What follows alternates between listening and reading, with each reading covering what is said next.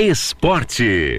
O jogo entre Batel e Irati pela primeira rodada do segundo turno da terceira divisão do Campeonato Paranaense, que estava sendo disputado na noite de ontem no Estádio Municipal Edson Carlos Charan, em São Mateus do Sul, foi suspenso antes do início do segundo tempo em virtude das fortes chuvas registradas durante a partida, inclusive com queda de granizo. Por esse motivo, houve a necessidade de suspender o jogo por alguns minutos ainda no primeiro tempo. A partida ser a partida chegou a ser retomada para a conclusão do primeiro tempo. Porém, o gramado não proporcionava que a bola pudesse rolar, pois estava com várias poças de água.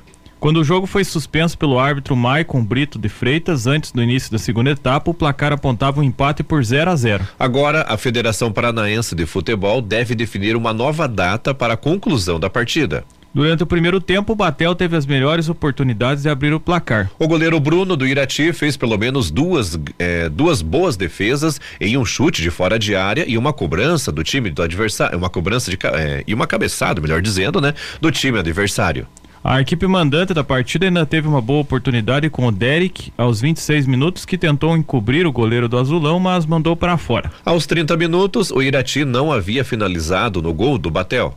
A primeira jogada de perigo dos visitantes foi um chute cruzado de Arthur Jesus, que chutou forte, mas ninguém aproveitou para desviar em direção ao gol. A primeira paralisação da partida em função da chuva forte ocorreu aos 36 minutos. Depois de quase 15 minutos, o árbitro retomou a partida que foi finalizada no primeiro tempo aos 56 minutos de tempo corrido, sem contar o período que ficou paralisado o jogo. No último lance de perigo, o Irati acertou a trave em um cruzamento para a área que encobriu o goleiro Pezão e quase entrou.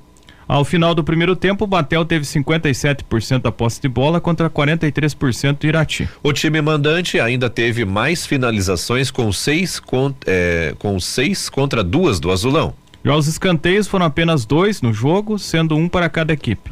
O técnico do Batel, o Ageu Gonçalves, escalou a equipe com Pezão, Gabriel Santos, o Manolo, Brian e Gabriel Lima, também o Rony, Giovanni, Jean e Ryan, o Derek e Gabriel Bossolan.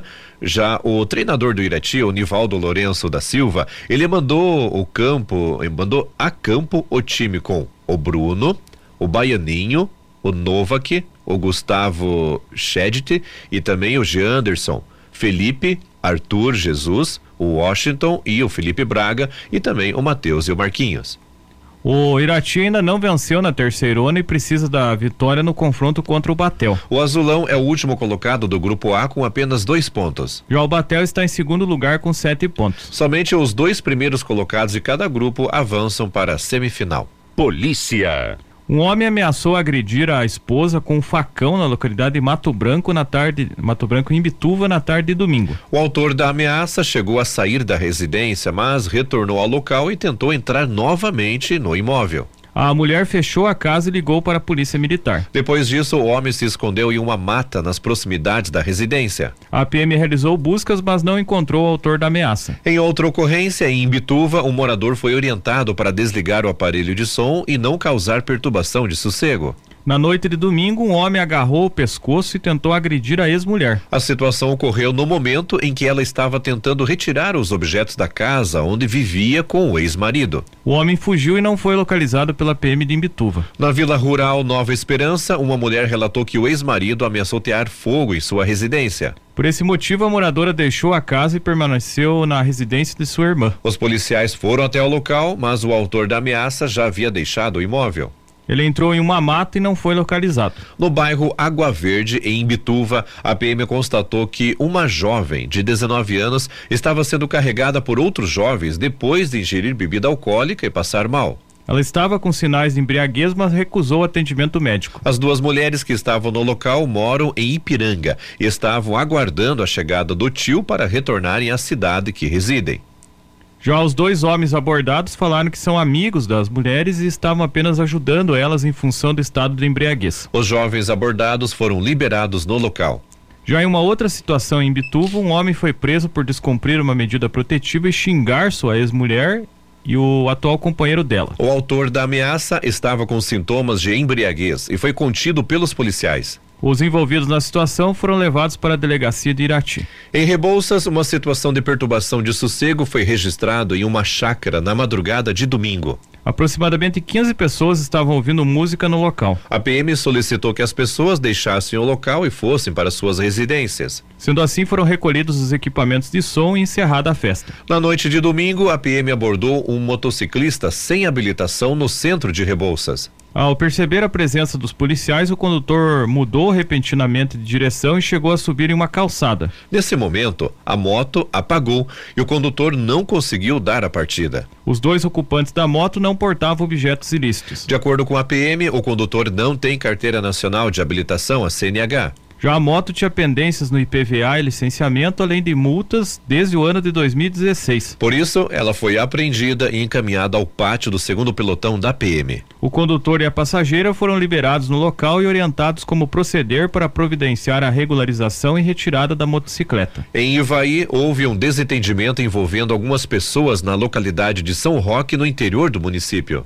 Porém, os envolvidos já tinham deixado o local no momento da chegada da PM. Em outra situação, na localidade de Bom Jardim do Sul, em Ivaí, os policiais apreenderam uma moto que apresentava débitos na documentação. A abordagem ocorreu depois que a PM constatou que o passageiro da moto estava sem capacete. Em virtude da situação, os policiais recolheram a moto até o pátio do destacamento da PM de Ivaí. Noticiário local. O Colégio Estadual Cívico Militar João de Matos Pessoa, em Irati, realizará a exposição, entre aspas, Arte na Educação, Vivências e Memórias, que busca destacar o trabalho desenvol desenvolvido ao longo de décadas pelo professor Anísio Icave. A cerimônia de abertura está marcada para acontecer na Casa da Cultura, Fundação Edgar Iegas Andrade Gomes, na sexta-feira, às 10 horas da manhã. A mostra permanecerá em cartaz até o dia 1 de novembro, disponível para visitação de segunda a sexta, das 9 às 11h30 e das 14 às 16h30. Noticiário local. A Secretaria de Saúde de Irati promove no sábado a campanha de multivacinação para crianças e adolescentes. Estarão disponíveis as vacinas contra a gripe, Covid-19 e demais vacinas de rotina. O objetivo da campanha é ampliar a cobertura vacinal no município. A imunização acontece das 8 às 17 horas. Todas as salas de vacinação estarão abertas, atendendo crianças e adolescentes de um mês a 15 anos. Esta será uma oportunidade aos pais para obter o comprovante de vacinação para matrícula escolar de 2024. Para se vacinar, a orientação é levar a carteirinha de vacinação, o CPF, o cartão SUS. Nós falamos de Irati, mas essa campanha acontecerá em todo o Paraná, então você que mora em outra cidade da região, verifique com a Secretaria de Saúde, com a sua prefeitura, o horário e as unidades que ficarão abertas no sábado, no dia D de vacinação, que acontece em todo o Paraná. Noticiário local. Termina na próxima segunda-feira, dia 23, o prazo para as inscrições no cur nos cursos técnicos do Colégio João 23 em Irati. Há vagas para os cursos de enfermagem, estética e administração. As aulas iniciam em fevereiro de 2024. O curso de administração é o único que ocorre junto com o ensino médio, com aulas no período da manhã. Para cursar, é preciso que o aluno tenha terminado o ensino fundamental e esteja no ensino médio, conforme a coordenadora do curso de administração, Rosicléia Oliveira, a Cleia.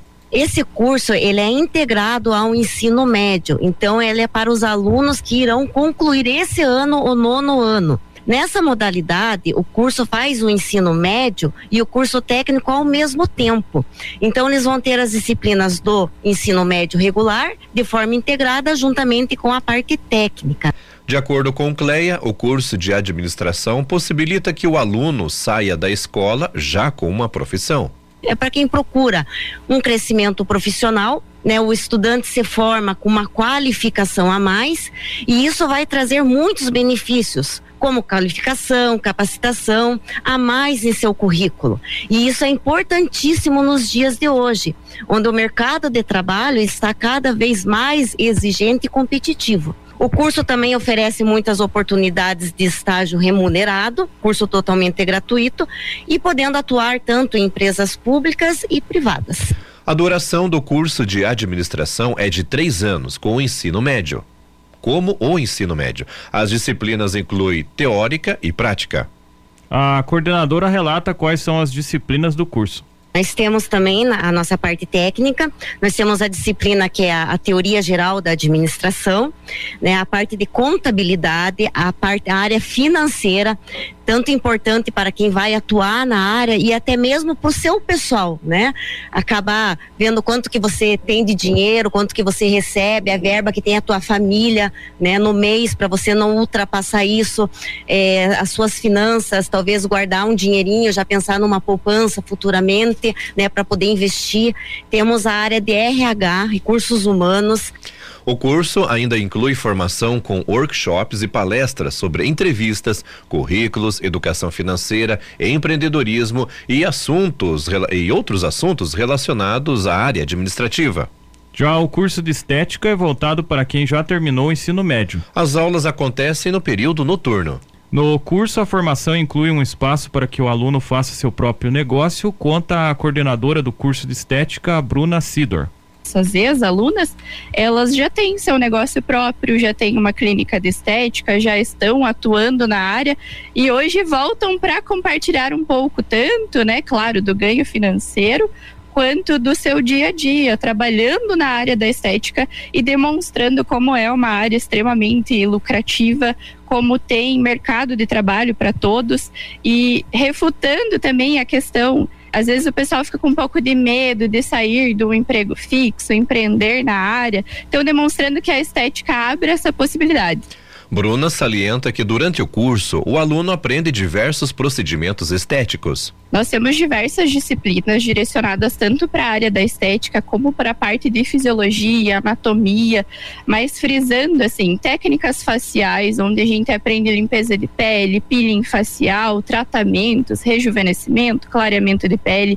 Temos a matéria corporal, então técnicas corporais, é, modeladora, drenagem linfática, protocolos de emagrecimento, redução de celulite. Temos a parte de massoterapia, que aí entra mais para a parte terapêutica. É, temos também a parte de eletro, que é uma matéria extremamente legal, é, onde a gente vê aparelhos da atualidade, depilação a laser, e a gente frisa que tenta na ementa sempre trazer o que de fato tem um retorno financeiro positivo para as alunas. O curso de técnico em enfermagem também é voltado para quem já concluiu o ensino médio e tem aulas à noite. A coordenadora do curso de enfermagem, Ninho Favoit, explica que o curso é uma oportunidade para ter uma formação na área da saúde eles conseguem uma profissão dentro da área técnica, porque muitos dos nossos alunos hoje são aqueles alunos que não conseguem entrar numa graduação, digamos assim, da enfermagem. Então, esse curso traz ele para eles, sabe, uma condição para conseguirem trabalhar como técnico em enfermagem, uma profissão dentro da área de saúde. Todos os alunos, todos os alunos acima de 18 anos podem se matricular no curso de enfermagem, que também é procurado por pessoas com mais idade, salienta a coordenadora. Nós temos todos os alunos então acima de 18 anos e falando também que até 50 anos nós temos alunos procurando para fazer a inscrição e fazer o curso. O curso tem duração de dois anos e desde o início, né, no primeiro semestre, eles também, juntamente com a teoria, já seguem o estágio. Então são quatro semestres. Hoje nós temos né, turmas do primeiro, segundo e terceiro semestre fazendo o curso né, de duração de dois anos, que dá em torno de 130 alunos. E a maioria deles já estão trabalhando né, na área da saúde como estagiários remunerados. Ninfa afirma que os alunos que realizam estágios podem ser efetivados logo após o término do curso. O mais importante disso tudo que assim a maioria deles quem vai para o estágio remunerado já em seguida do término do curso já são contratados como técnicos em enfermagem. Então essa é, sabe, uma vantagem que eles têm além, né, de serem já uh, estagiários, né, remunerados, posteriormente serem técnicos, né, contratados pelas instituições, tanto no Santa Casa como no, nos laboratórios. E os que estão na área da Secretaria de Saúde, maioria deles né, vão também para um concurso público e como né, a gente sabe, a maioria deles sempre ficam em boa classificação, por que não dizer, né, alguns até em primeiro lugar. A coordenadora do curso diz que o aluno de técnico em enfermagem adquire uma formação em várias áreas da saúde É, nós temos assim várias disciplinas, né? Primeiro estágio já entra como a disciplina de introdução à enfermagem, que vai dar todo o esboço da, que o aluno precisa para todos os dois anos de, de curso. Daí a gente tem as disciplinas de criança e adolescente, saúde da mulher, urgência e emergência, a disciplina de UTI. Então, todas essas disciplinas, elas têm, são disciplinas que também, né, tem os estágios uh, junto com a teoria. As inscrições para os cursos são gratuitas e devem ser feitas pessoalmente no Colégio Estadual João 23 durante os períodos da manhã e da tarde. No caso de menores de idade, é preciso que os pais ou responsáveis façam inscrição. O diretor Hernani Pedro de Ramos conta que as inscrições são abertas para alunos de toda a região. Nós temos alunos de toda a região, não é apenas Irati. Ah, são os alunos de Irati, não. Em torno de 50%, né, Ninfa, dos nossos alunos de enfermagem, eles vêm de outras cidades. Rio Azul, Rebouças, Malé, Palmeira, a nossa região toda, ela desemboca aqui. Ela vem para o Colégio Estadual João 23. O curso de administração oferece 35 vagas. Para fazer a inscrição é necessário levar o RG CPF, cópia original, comprovante de residência, um talão de luz, histórico escolar até o nono ano do ensino fundamental e o boletim é, histórico escolar até o oitavo ano do ensino fundamental e o boletim do nono ano. Já nos cursos de estética e enfermagem, o aluno precisa ter 18 anos completos no ato da matrícula, meados de janeiro de 2024. Os documentos exigidos são RG e CPF, cópia original, certidão de nascimento ou casamento, conta de luz atualizada, comprovante de recebimento de benefício do governo, como o caso do Bolsa Família, declaração de aluno bolsista, caso necessário, necessário e histórico escolar do ensino médio. O processo seletivo dos cursos técnicos é feito por meio de avaliação de notas das disciplinas. No curso de estética, por exemplo, são incluídas na avaliação as notas de matemática, português, biologia e química. No caso do curso de enfermagem, além da avaliação das notas, também há entrevistas, conforme a coordenadora. Esse aluno também passará por uma entrevista isso não quer dizer que desclassifica ele, mas ajuda na pontuação para também a classificação. Porque são turmas, a gente sempre passa além das vagas, né, que são 42 vagas por turma, e daí tem que haver um, um tipo de classificação também para que os melhores se classificam e a turma fecha com 42 e os demais ficam aguardando se, se precisamos para a segunda chamada. Mais informações podem ser obtidas no telefone 3422 3542 ou nas redes sociais, nos perfis do Instagram, arroba colégio João ponto 23, arroba administração João 23 e arroba estética João 23. E também na página no Facebook, Colégio Estadual João 23 IFMP. É, lembrando para o pessoal que vai procurar nas redes sociais, o, o, João, o 23 é em numerais romanos. Não se escreve o 23 por, por extenso e nem com números, né? São numerais romanos. E o Colégio João 23 fica na rua Santa Catarina, número 260, na Vila São João, aqui em Irati. Os avisos paroquiais. A paróquia Nossa Senhora da Luz, amanhã, quarta-feira, terá a cozinha solidária com a venda de pães, cookies e bolachas a partir das 11 horas. Ministros da Comunhão tem encontro paroquial dos ministros da Comunhão e da Esperança no domingo, no Pinho de Baixo, às 13h30. Esporte. No município de Imbituva, as atividades esportivas e competições foram suspensas nesta semana em função do ginásio de esportes municipal ter sido cedido ao Exército para a seleção de serviço militar obrigatório. Pelo Campeonato Brasileiro da Segunda Divisão, 32 segunda rodada, ontem, o Juventude e Esporte ficaram no empate em 2 a 2 o resultado mantém os dois times no G4. O esporte é o segundo colocado com 56 pontos. Já o Juventude está em quarto lugar com um ponto a menos, 55 pontos. Ou seja, né, um poderia ou ficar mais longe do outro, né, ou passar, no caso aqui do, do Juventude, né, poderia passar o esporte. Com o empate ficou tudo na mesma, né? Copa Libertadores da América Feminina, semifinal hoje, às 21h30, tem Palmeiras contra Atlético Nacional da Colômbia. As eliminatórias sul-americanas da Copa do Mundo de 2026, jogos das jogos da quarta rodada. Hoje, 18 horas, a Venezuela enfrenta o Chile. Às 20 e 30 o Equador recebe a Colômbia. Mesmo horário para Paraguai e Bolívia. 21 horas tem Uruguai e Brasil. E às 23 horas, o Peru enfrenta a Argentina. Vamos a Curitiba conversar com a Miriam Rocha, direto da Agência Estadual de Notícias. O destaque de hoje sobe para 17 o número de municípios em situação de emergência no Paraná.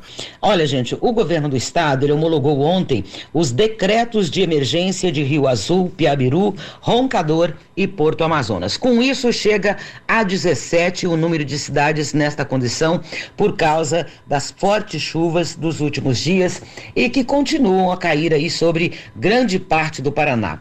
As equipes da Defesa Civil e de outros órgãos estaduais continuam a prestar atendimento à população afetada, que desde o início do mês chegou a 62 mil pessoas em 76 municípios.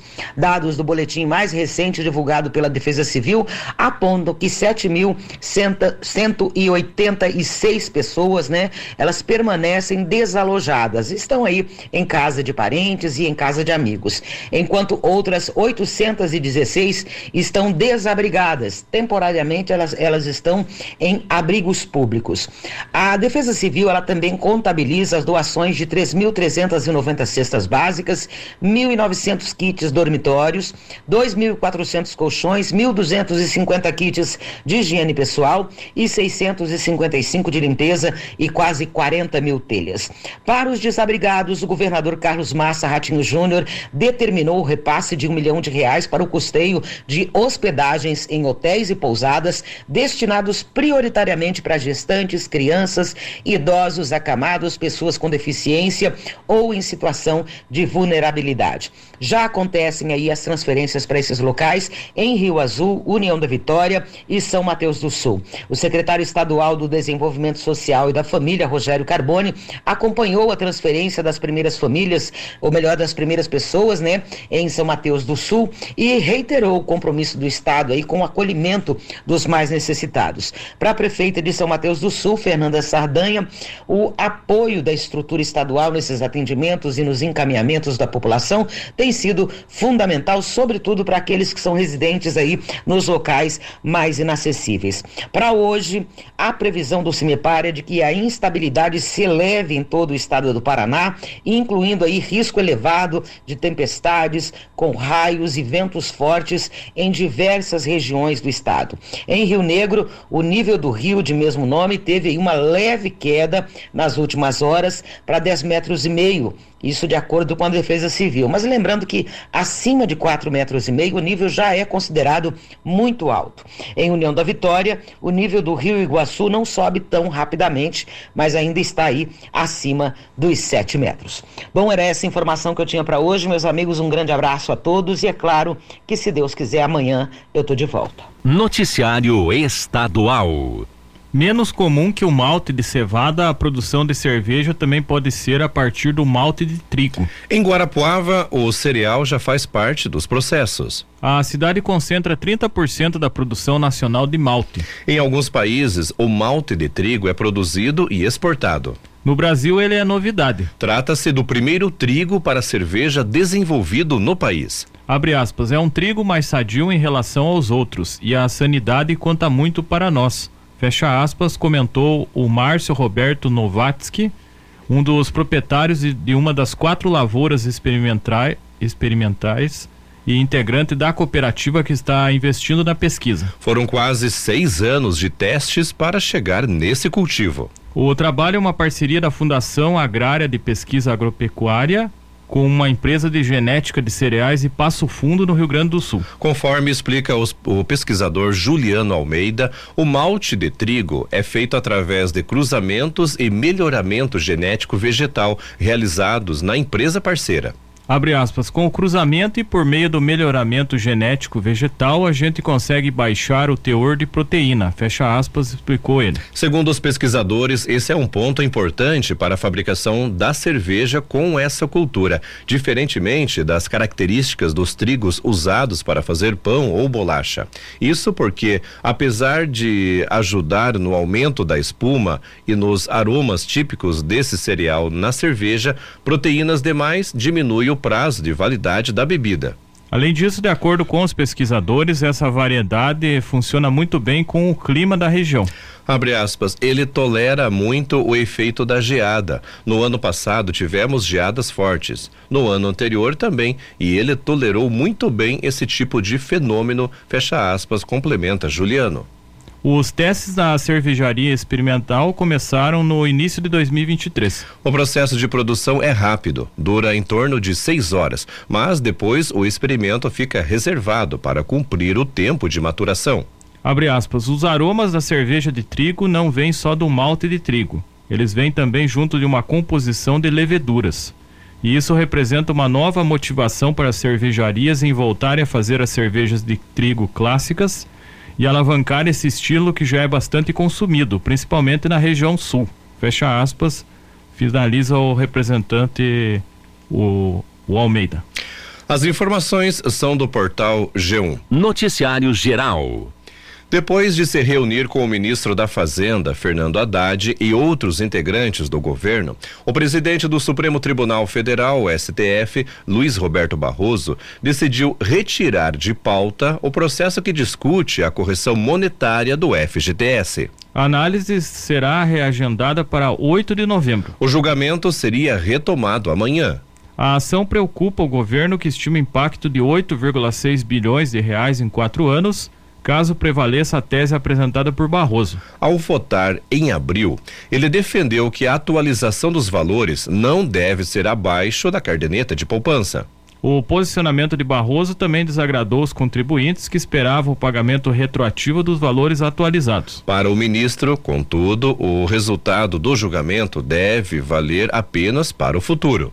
Barroso, além de presidente do Supremo, é relator da ação. Atualmente, o FGTS é corrigido pela taxa referencial, o TR, acrescida de 3%. O Partido Solidariedade, autor do processo, argumenta que desde 1999 esse índice não é suficiente para repor o poder aquisitivo dos trabalhadores. Por isso, a legenda pede que o TR seja substituída por um indicador ligado à inflação, como o Índice Nacional de Preços ao Consumidor Amplo, o IPCA.